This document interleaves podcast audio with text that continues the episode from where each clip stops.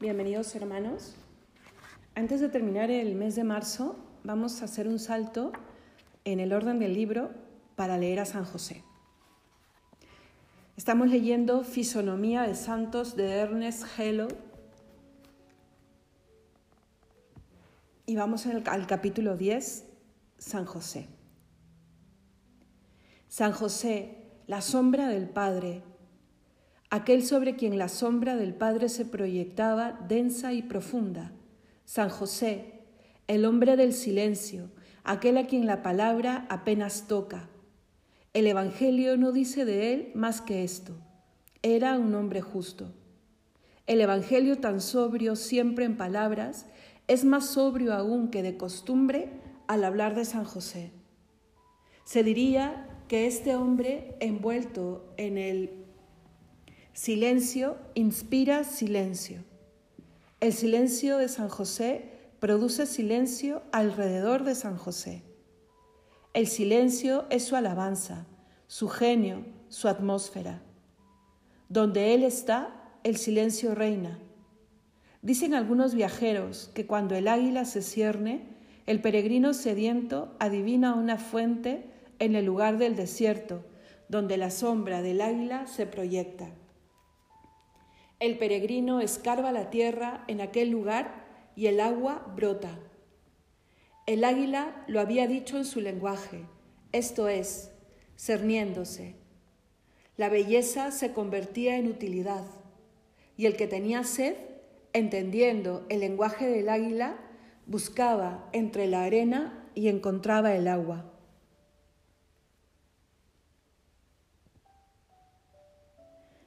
Haya lo que haya de verdad natural en ella, esta preciosa leyenda es fecunda en grandes símbolos. Cuando la sombra de San José se proyecta en alguna parte, el silencio no está lejos de allí. Escárbase la arena, que en su significado simbólico representa la naturaleza humana, y el agua brotará.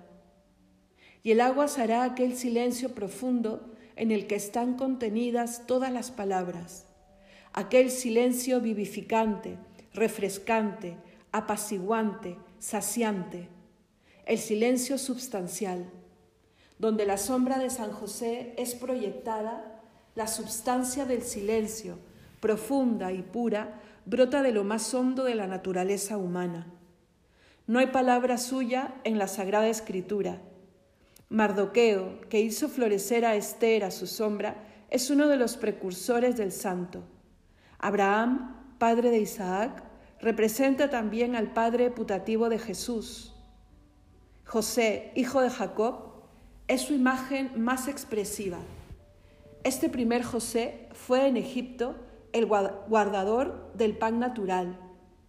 El segundo José fue en Egipto el guardador del pan sobrenatural. Ambos fueron los hombres del misterio, y el sueño les dijo sus secretos. Ambos fueron instruidos en sueños y ambos adivinaron las cosas ocultas. Asomados al abismo, sus ojos veían al través de las tinieblas. Viajeros nocturnos descubrieron sus caminos al través de los misterios de la sombra. El primer José vio el sol y la luna prosternados ante él. El segundo José mandaba a María y a Jesús. María y Jesús le obedecían. ¿Qué abismo interior debió habitar el hombre que sentía a Jesús y a María obedecerle? El hombre a quien tales misterios fueron familiares y a quien el silencio revelaba la profundidad del secreto que guardaba. Cuando aserraba sus maderas y veía al niño trabajar a sus órdenes, sus sentimientos, ahondados por esta situación inaudita, se entregaban al silencio que los ahondaba más todavía, y desde la profundidad donde vivía, con su trabajo, tuvo la fortaleza de no decir a los hombres, el Hijo de Dios está aquí. Su silencio parece un homenaje a lo inefable, es como la abdicación de la palabra ante lo insondable y ante lo inmenso. El Evangelio, que tan pocas palabras dice, tiene los siglos por comentario. Los siglos ahondan en sus palabras y hacen brotar del pedernal la chispa de la luz viva. Los siglos tienen por misión sacar a la luz las cosas del secreto. San José ha sido desconocido durante mucho tiempo, pero desde Santa Teresa, especialmente encargada de revelarlo, es mucho menos ignorado. Y, cosa extraña, cada siglo tiene dos aspectos, el cristiano y el antecristiano. Aquel se opone a este por un contraste directo y admirable. El siglo XVIII, siglo de la risa, de la frivolidad, de la ligereza, del lujo, tuvo un Benito José Labre. Este mendigo lleva a alcanzar gloria hasta gloria humana, mientras cuantos brillaron en su tiempo han caído en una bajeza histórica que no se parece a ninguna otra y ante la cual son glorias las bajezas ordinarias. Yo no sé lo que Dios habrá hecho con las almas de muchos que brillaron en el siglo XVIII, pero la ciencia humana, a pesar de sus imperfecciones y de su lentitud, ha hecho justicia a sus nombres. Los representantes del siglo XVIII quedan enterrados en un olvido especial. José Labre, que es su contradicción viviente, brilla hasta los ojos de los hombres y aquellos mismos que intentan burlarse de él se ven obligados a considerarle como un personaje histórico. El siglo XIX es, sobre todo y en todos los sentidos del vocablo, el siglo de la palabra. La palabra buena o mala llena nuestra atmósfera. Una de las cosas que nos caracterizan es el ruido. Nada más ruidoso que el hombre moderno. Ama el ruido, le gusta hacerlo alrededor de los demás y le gusta sobre todo que los demás lo hagan alrededor suyo. El ruido es su pasión, su vida, su atmósfera. La publicidad reemplaza en él muchas otras pasiones que mueren ahogadas en esta pasión dominante, a no ser que vivan de ella y se alimenten de su luz para brillar con mayor violencia. El siglo XIX habla, llora, grita, se alaba y se, desespera, y todo lo convierte en exhibición. Detesta la confesión secreta y estalla a cada momento en confesiones públicas. Vocifera, exagera, ruge. Pues bien, este siglo de estrépito será el que haya visto elevarse y engrandecerse en el cielo de la Iglesia la gloria de San José. San José acaba de ser oficialmente elegido patrón de la Iglesia entre el fragor de la tempestad y es más conocido, invocado y honrado que en tiempo alguno. Fue en el año 1870 cuando el hoy Papa Pío X proclamó a San José patrono de la Iglesia. Entre rayos y truenos se produce insensiblemente la revelación de su silencio. ¿Hasta qué punto penetró San José en la intimidad de Dios? No lo sabemos, pero en medio del tumulto que nos rodea, nos sentimos penetrados por el sentimiento de paz inmensa dentro del cual se deslizó su vida, y parece que este contraste quiere revelarnos la oculta grandeza de las cosas. Muchos que nada tienen que decir hablan y bajo el ruido de su lenguaje y la turbulencia de su vida disimulan la nada de sus ideas y sus sentimientos. Y San José, que tanto tiene que decir, no habla. Guarda dentro de sí las grandezas que contempla. Dentro de él se levantan montañas sobre montañas, y las montañas son silenciosas. Los hombres son arrastrados por el hechizo de las bagatelas. Pero San José, entre las tribulaciones de su viaje a Egipto, en esta fuga de Jesús ya perseguido, permanece en paz, dueño de su alma y en posesión de su silencio. En medio de los pensamientos, de los sentimientos, de las rarezas, de los incidentes y dificultades de este viaje, el que representa al Dios Padre huye como si fuera débil y culpable a la vez. Huye a Egipto, al país de la angustia. Vuelve al lugar terrible del cual sus antepasados salieron bajo la protección de Dios. Anda en dirección inversa el camino que anduvo Moisés, y mientras va a Egipto y está en Egipto, se acuerda de cuando buscó sitio en la posada y no lo encontró. No hay sitio en la posada. La historia del mundo está en estas pocas palabras, y esta historia tan compendiosa, tan substancial, nadie la lee, porque leerla quiere decir comprenderla, y la eternidad no es bastante larga para tomar y dar la medida de lo que está escrito en esas palabras. No hay sitio en la posada. Lo hubo para otros viajeros, para aquellos no. Lo que a nadie se le niega, no se da a María y José, y Jesucristo iba a nacer a los pocos minutos. El esperado de las naciones llama a las puertas del mundo, y no hay sitio para él en la posada. El panteón romano, posada de los ídolos, tenía sitio para treinta mil demonios con nombres que se creían divinos, y Roma no tuvo sitio para Jesucristo en su panteón. Parece que adivinaba que Jesucristo no quería tal lugar ni tal participación. Uno se coloca más fácilmente cuanto más insignificante es.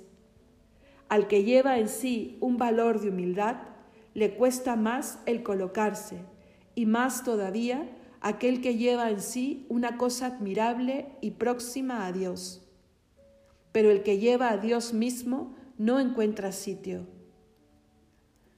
Todos parecen adivinar que lo necesita demasiado grande y por pequeño que él quiera hacerse, no logra desarmar el instinto de los que le rechazan no logra persuadirles de que se parece a los otros hombres. Por mucho que oculte su grandeza, ésta brilla a pesar suyo, y a su proximidad las puertas instintivamente se cierran. Esta pequeña frase que dice si no, porque no había sitio para ellos en la posada, es tanto más terrible cuanto más sencilla. No es el centro de la queja, del reproche, de la recriminación. Está en el tono natural del relato, que suprime toda reflexión, pues el Evangelio deja que las reflexiones nos las hagamos nosotros mismos. Quia non erat locus indiversorio. ¿Y qué decir de esta palabra diversorio que indica multiplicidad? Los viajeros comunes los hombres que hacen número habían encontrado lugar en la posada, pero aquel que María llevaba iba a nacer en un establo, porque él era quien debía decir un día, una cosa sola hay necesaria, un mes necessarium. El diversorio lo había sido, le había sido cerrado.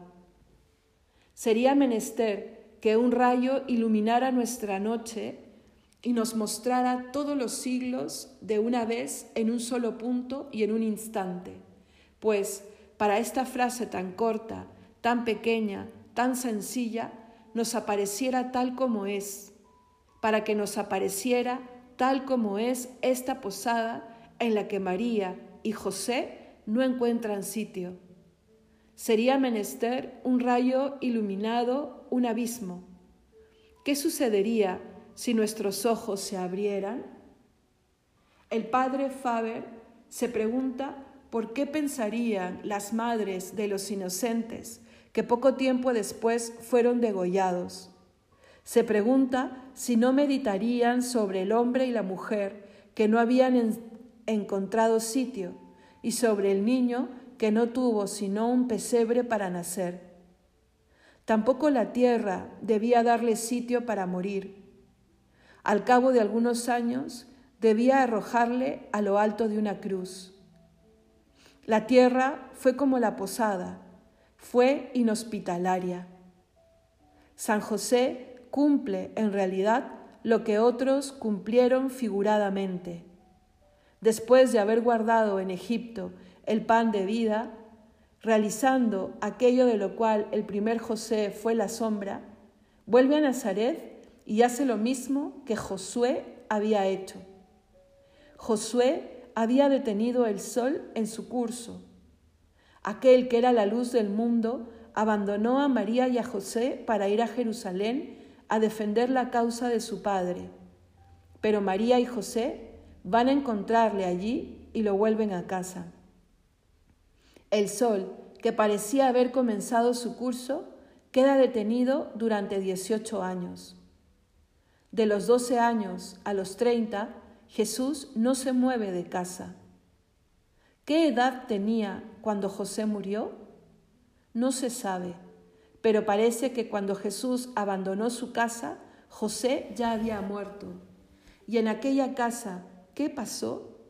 ¿Qué misterios fueron descubiertos a los ojos de aquel hombre a quien Jesús obedecía? ¿Qué veía José en los actos de Jesucristo? Estos actos, por su misma sencillez, debieron tomar a sus ojos proporciones inconmensurables. ¿Qué no vería en el menor de sus movimientos? ¿Qué no vería en su actividad aparentemente limitada? ¿Qué no vería en su obediencia? ¿Con qué son debió vibrar, vibrar en el fondo de su alma esta frase? Yo mando y Él obedece, yo ocupo el lugar del Dios Padre. Y tras esta frase, debajo de ella, en el fondo, debía haber algo más profundo que ella misma el silencio que la envolvía. Y la frase que habría dado fórmula al silencio quizás no llegó a formularse nunca. Quizá estaba oculta en el silencio que la contenía.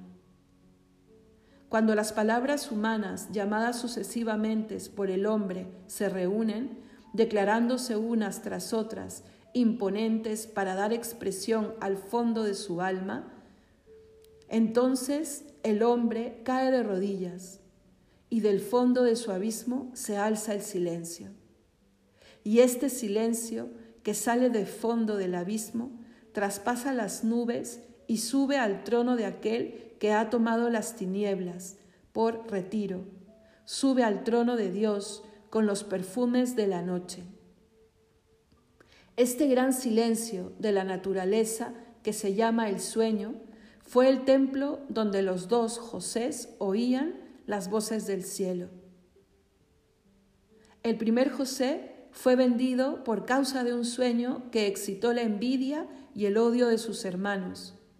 Por un sueño fue llevado a Egipto. Un sueño recibió San José la orden, perdón, en sueños recibió San José la orden de huir a Egipto mandó. La madre y el niño obedecieron. Me parece que aquel mandar debió inspirar a San José ideas prodigiosas. Me parece que el nombre de Jesús debía tener para él secretos admirables. Me parece que, cuando mandaba en él, la humildad del niño debía tomar proporciones gigantescas que no podían medirse con sentimientos conocidos. Aquella humildad debía ir a reunirse con su silencio, en su lugar, en su abismo. Y aquel silencio y aquella humildad debían engrandecerse uno a otra. San José escapa a nuestra apreciación que no puede medir la altura de sus funciones. Dios, tan celoso, le confió la Santísima Virgen. Dios, tan celoso, le confió a Jesucristo y la sombra del Padre caía todos los días sobre él, sobre Jesús, tan densa que las palabras apenas se atreven a acercarse a ella. Cuando estaba en su taller, se presentaban a su imaginación las grandes escenas patriarcales. Pasaban ante los ojos de su alma Abraham, Isaac, Jacob, José, su sombra proyectada delante de él, Moisés y el interior del desierto con las llamas de la ardiendo, y todas las personas y todas las cosas pasadas que fueron figura de las realidades presentes? Y cuando su, mirada encontraba al niño que esperaba sus órdenes para ayudarle en el trabajo, contemplaba en su espíritu el nombre de Dios revelado a Moisés? ¿O quedaba interiormente deslumbrado por los recuerdos y los esplendores de Tetragrammatón? La Virgen que estaba allí, bajo su protección, era la mujer prometida a la humanidad por la voz de los profetas. El universo esperaba levantando un altar misterioso. Virgine pariture. El niño a quien él daba órdenes era aquel de quien se ha dicho, per quem majestatem tuam laudant angeli, adorant dominaciones tremunt potestates. Por él tiemblan las potestades. La costumbre nos roba la sublimidad de un tal lenguaje. Sin el mediador, sin Jesucristo, ¿qué harían las potestades? Por él tiemblan. Tal vez sin él, ante la majestad tres veces terrible, ni osarían temblar siquiera.